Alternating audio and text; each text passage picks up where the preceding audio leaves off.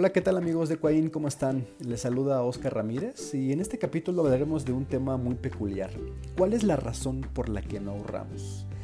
Y bueno, entrando en materia, hay diversas razones. Muchísimas personas, por ejemplo, nos dicen, oye, pues apenas si me alcanza, voy al día, ¿cómo voy a poder ahorrar?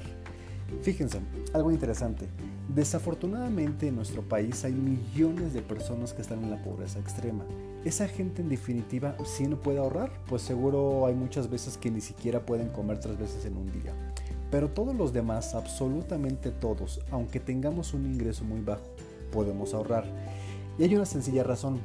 Muchísimas veces, y es parte de la educación, de la mala educación que recibimos, pensamos que el ahorro son cientos de miles de millones de pesos. Pero no, el ahorro es, es un peso.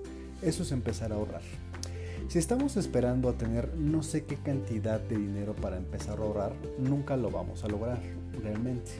Eh, porque gente rica en el mundo hay muy poca, pero todos los demás que formamos parte de la clase media debemos esforzarnos para poder ahorrar y se empieza, como comenté, desde un peso.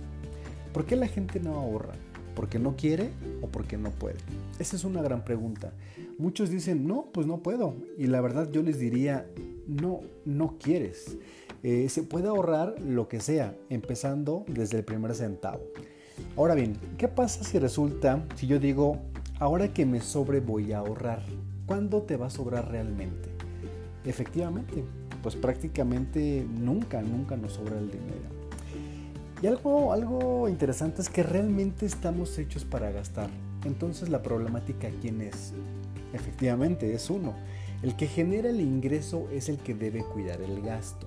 No es un tema de cuánto gano, el ahorro es un tema de cómo lo gasto y qué hábitos de consumo tengo.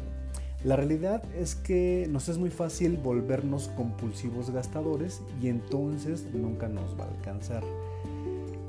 Y hay también un tema eh, que influye en nuestros hábitos de consumo y es la inmediatez. Fíjense, cuando se habla de inversiones se habla de largo, mediano y corto plazo. Tristemente nuestra sociedad tiene un plazo cero y eso quiere decir justo la inmediatez. Tenemos una sed por poseer cosas, de comprar y de gastar, una compulsión por tener más zapatos, por tener el mejor carro, por tener más ropa, por tener el celular con la mejor cámara, por tener todo, absolutamente todo lo que nos pongan enfrente. Y de esta manera nunca lo vamos a lograr. ¿Quién es el principal enemigo de mi cartera? Efectivamente, soy yo el principal enemigo de mi cartera. Y bien, dicho lo anterior, eh, me gustaría invitarlos a realizar un ejercicio que como platicamos en el capítulo 4, la idea es eh, poder apartar el ahorro, el 10% de nuestros ingresos para el ahorro. Pero para que la gente eh, le sea más fácil llevar a cabo este hábito del ahorro, existe una opción hasta cierto punto entretenida, retadora y relativamente más sencilla. ¿Cuál es? Es la de no gastar un billete o una moneda de cierta denominación por un tiempo. Por ejemplo, todos los billetes de 20 pesos. Todos los billetes de 20 pesos que lleguen a, mis manos, háganse el ejercicio promesa de no gastarlo. Y al llegar a su casa, échelo en alguna alcancía, bote o un lugar donde puedan guardar el dinero. Si te cuesta trabajo seguir este, este ejercicio, pregúntate, ¿qué tanto me afecta haber perdido esos 40 pesos, suponiendo que hayas tenido un par de billetes en el día? ¿Qué vas a dejar de hacer o comprar? A lo mejor ni cuenta te vas a dar de esos 20 pesos en varios días, ¿no? O seguramente al, al siguiente día. La mayoría de nosotros no tenemos los genes, no tenemos la educación. A mí no me lo dijeron en la casa, en la escuela menos, y todo se me antoja. Soy un gastalón, un consumista terrible. Entonces, lo que tengo que hacer es programarme. Todo billete de 20 pesos, en el ejemplo que estoy manejando, que no se quede en mi cartera. Automáticamente esa moneda o billete se tiene que convertir en mi ahorro. Y si esos 20 pesos es mucho o es poco, pueden hacerlo con denominaciones que se sientan pues más cómodos, 10 pesos, 20 pesos, 50 pesos, 100 o incluso más, ¿no?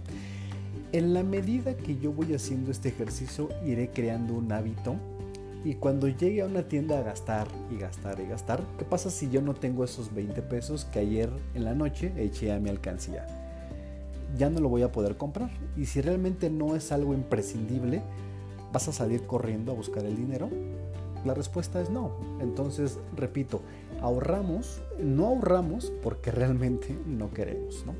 Eh, algo importante para este ejercicio es que si puedes contar con alguna alcancía, frasco o bote, lo que se te haga más práctico, que no esté a la vista y que obvio no sea fácil de sacar el dinero, porque si lo tienes en el buró, todo se te va a antojar.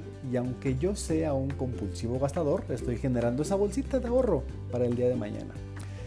Bien, hay, generaciones eh, que vivieron crisis financieras muy fuertes de los 70s, 80s, 90s y seguimos, ¿no?